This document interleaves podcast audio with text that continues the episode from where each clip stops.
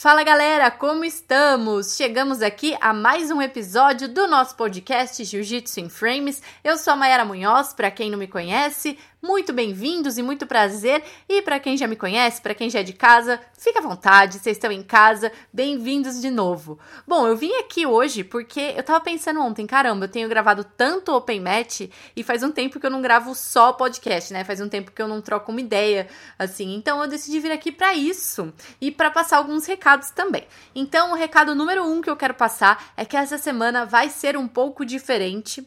É, eu vou fazer publicações de uma maneira diferente aqui, tanto aqui no podcast, tanto lá no YouTube. É, eu não vou seguir o lance de publicar na sexta-feira. Em breve vocês vão saber por quê. Eu só não vou falar ainda, porque eu preciso ajustar as coisas e tudo mais. Ao que tudo indica, vai ser um pouquinho diferente. Se não for, depois eu conto, tá bom? É, e o que eu queria falar hoje é um pouco sobre o Open Match. Eu queria falar, na verdade, os bastidores das minhas gravações é, do Open Match, como, como ele é feito e tudo mais. Quem acompanha aqui sabe, né, que eu adoro fazer entrevistas. E aí, quando começou essa quarentena, eu tava de férias. E aí eu falei, caramba, eu acho que é o momento ideal para eu conseguir gravar com os meus convidados, né? Porque é muito difícil você conseguir conciliar horário.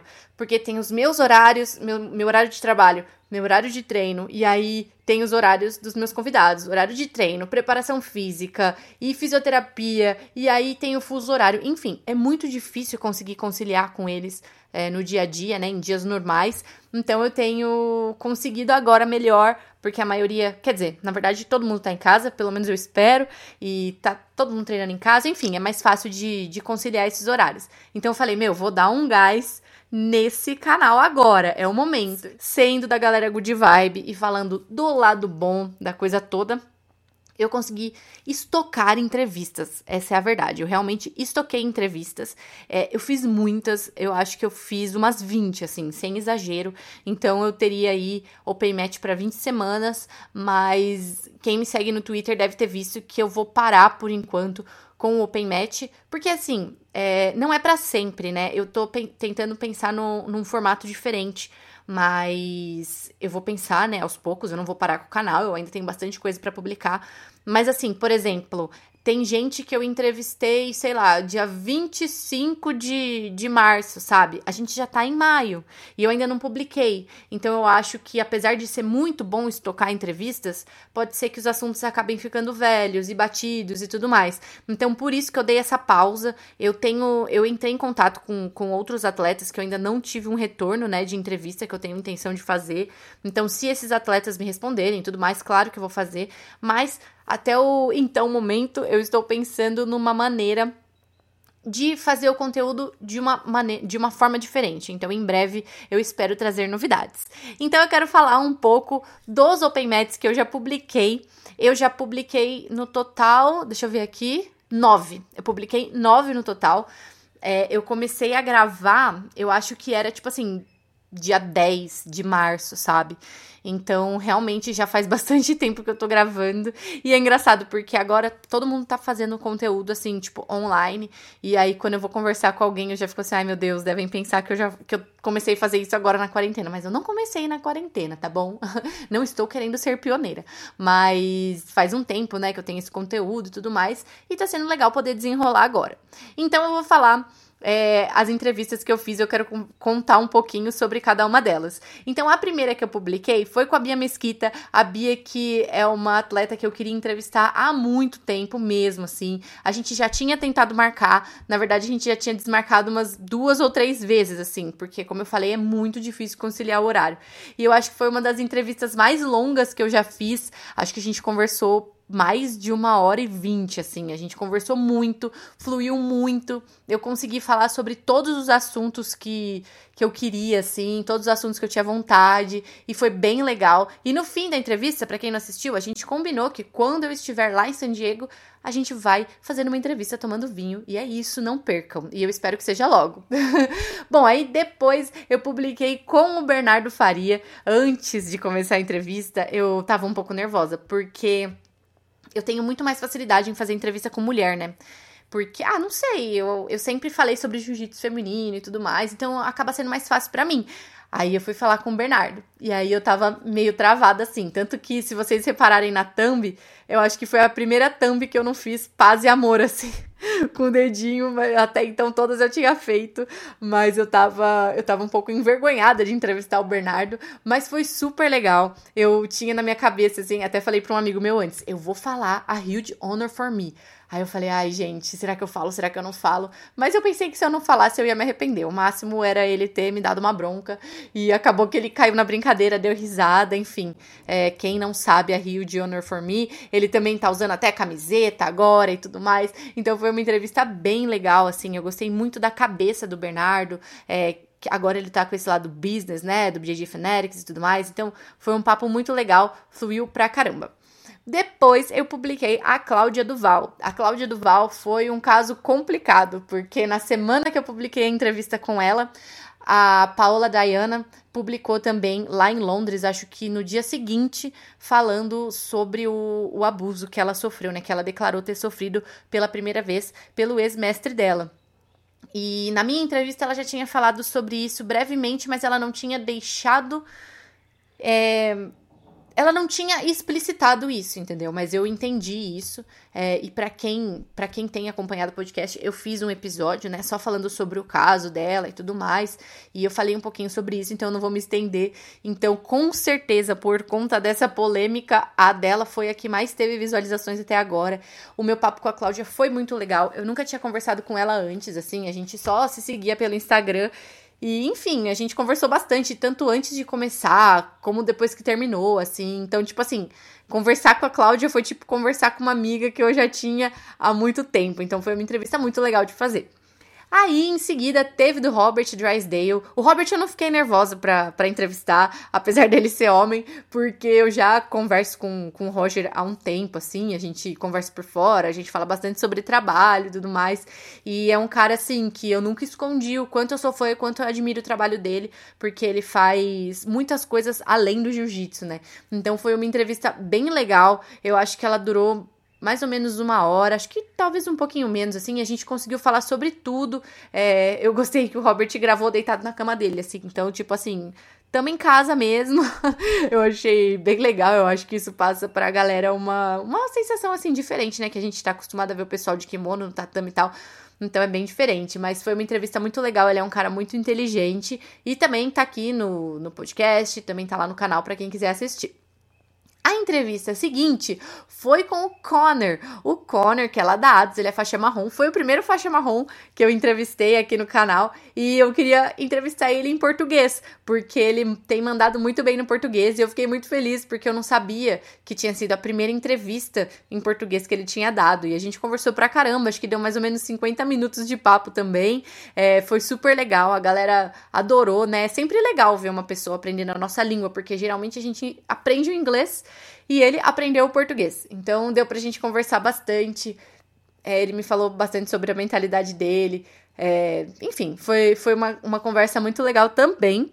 E em seguida eu entrevistei a Andressa Sintra, que me falaram que parecia. Um monte de gente me falou, na verdade, juro. Algumas amigas que ouviram. Um monte de gente, parece que um milhão de pessoas me falaram. Mas acho que umas duas ou três amigas minhas falaram: Meu, ela é muito fofa. Parecia que você queria apertar ela na entrevista. E é verdade mesmo. Parecia que eu queria apertar ela na entrevista porque ela é muito fofa. Ela tem uma vozinha muito engraçada. E a gente teve um papo muito legal, assim. Eu consegui também falar de tudo que eu queria, mas a gente falou além, assim, sabe? Ela falou de meditação, ela falou sobre várias coisas. E a Andressa é uma, uma atleta que eu acompanho, assim assim, desde quando eu era faixa azul, porque ela também era faixa azul na época, então eu sempre acompanhei, acompanhei ela aí, então foi um papo muito legal. E aí no final da entrevista com a Andressa, o Lucas apareceu porque ela pediu pro Lucas trazer os filhos dela, deles, né? Que são os dois cachorros. E aí ela queria muito me mostrar os cachorros. E a gente ficou trocando ideia depois da entrevista, eu, ela, o Lucas e o cachorro. E aí, quando acabou a entrevista, eu falei, Lucas, eu quero te entrevistar também.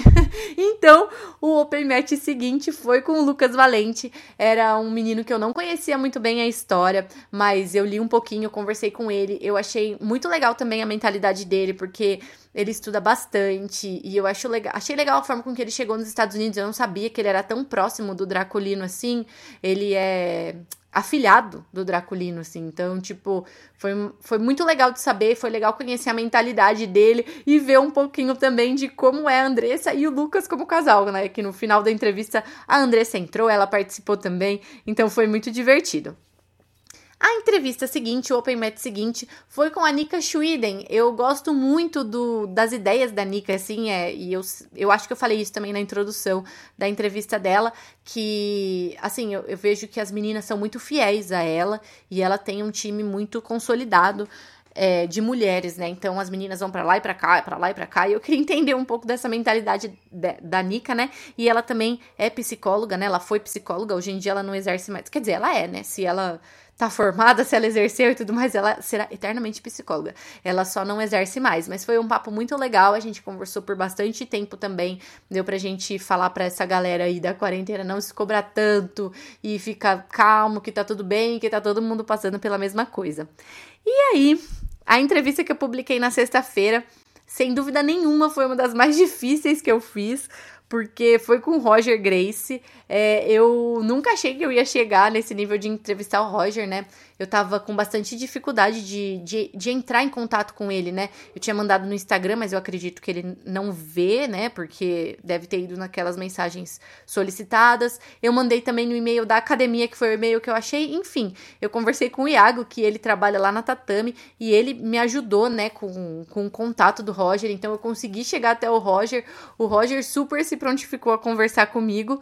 E aí eu fiz essa entrevista com ele. Foi a entrevista mais cedo que eu fiz, olha essa curiosidade. Foi 8 e meia da manhã, porque ele mora em Londres e é 4 horas pra frente e eu tô trabalhando normalmente, né? Apesar de estar trabalhando de casa, eu entro às 10 da manhã. Então, eu para ele seria melhor na, durante a manhã, né? Então a gente fez 8 e meia da manhã. Eu confesso de verdade que foi uma das entrevistas que eu fiquei sem dormir. Na verdade, eu acho que foi a única entrevista que eu fiquei sem dormir porque eu tava um pouco nervosa. Eu sei que o Roger não é uma pessoa que fale, fala muito, né? E quando você conversa com uma pessoa que não fala muito numa entrevista e tudo mais, você acaba tendo que puxar essa responsabilidade para você, assim, né? Tipo, jornalisticamente falando.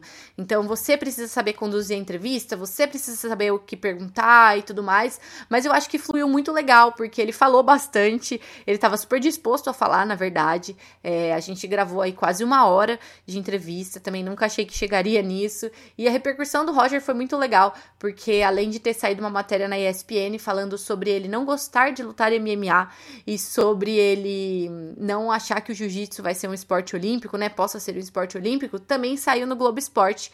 Na, na área do combate, falando sobre o jiu-jitsu não olímpico. Então, deu uma repercussão bem legal.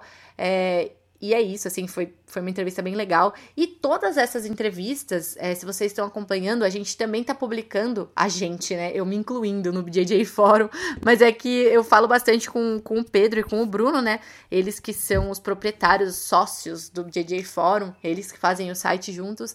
E aí a gente combina aí de fazer esse cross, então sempre que eu faço um Open Match, a gente publica lá no JJ Fórum também é, um texto, a gente publica no Instagram, então é bem legal pros dois lados lados. Então é isso que eu tô fazendo de diferente aí durante essa quarentena. Eu ainda tenho várias entrevistas para publicar, eu ainda não sei a ordem que eu vou fazer. É, mas eu realmente tenho várias. Quem tá acompanhando o Instagram, eu tô publicando alguns spoilers, né? Digamos assim. Às vezes eu publico story também e tal. Então eu realmente vou publicar. Eu não sei como eu vou fazer ainda, não sei se eu vou publicar duas na semana, não sei se eu vou continuar nesse esquema de publicar uma só, mas eu vou publicar, gente. Tá tudo feito, é só publicar. E é isso. É outras coisas diferentes que eu gostaria de falar sobre o canal foi que Durante a quarentena, eu aproveitei para fazer teasers. Então, eu fiz teasers é, aqui no, no podcast, né? Apresentando o podcast. Eu contei mais ou menos um minuto quem sou eu e quem é este podcast, né? Quem, o que, que eu tô fazendo aqui? E aí eu aproveitei também e fiz um vídeo de apresentação pro meu canal, o Bem-vindo ao Open Match. É um vídeo de três minutinhos que eu peguei um trecho de cada uma das entrevistas que eu já fiz e publiquei. É meio que um portfólio na real, mas também serve para apresentar o canal. Eu achei que isso foi bem legal, foi, era uma coisa que eu não conseguia fazer antes. Na verdade, eu não tava tendo muito tempo para pensar, né? E aí agora eu tô tentando pensar melhor em algumas coisas coisas diferentes para fazer no canal. Outra coisa que eu adotei também foram as thumbs. Eu geralmente tenho aquela thumbzinha é, que sou eu e o entrevistado fazendo uma pose, dando um sorriso, e eu usava de thumb simplesmente. E agora eu tenho artes nas minhas thumbs. E aí no Instagram eu também tenho colocado, é, além das thumbs, tanto do, do YouTube quanto do podcast e tal, de vez em quando eu tenho tirado alguma parte interessante das entrevistas e escrito, né, em forma de arte e tudo mais. Então, tipo, essas são as partes positivas aí que eu tô tirando. Então, quem não segue o Instagram, é, segue lá também, arroba Jiu-Jitsu em Frames. E outra coisa que eu tenho feito também é tentar resgatar umas fotos de algumas coisas que eu já fiz cobertura, né? De alguns eventos que eu já fiz cobertura. Então, eu tenho várias fotos do ADCC, então vira e mexe eu tenho publicado, porque daí eu tenho né, tido tempo de olhar um pouquinho mais. E ontem também eu publiquei um highlight do Lucas, do Lepre, né?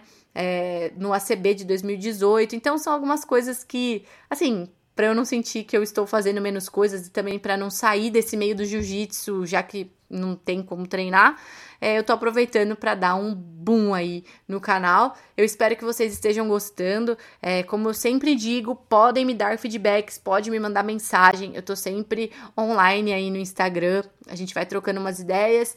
E fiquem de olho, então, que como eu falei lá no começo, muito provavelmente essa semana será diferente. Na verdade, já está diferente, porque eu estou publicando este episódio. E é isso, gente. Muito obrigada a quem tem acompanhado. Fiquem ligados lá no Instagram, porque as entrevistas que eu já fiz e ainda não publiquei, eu tenho publicado também os trechinhos. Então eu tô dando esses spoilers aí para vocês não esquecerem do Jiu-Jitsu em Frames e até a próxima.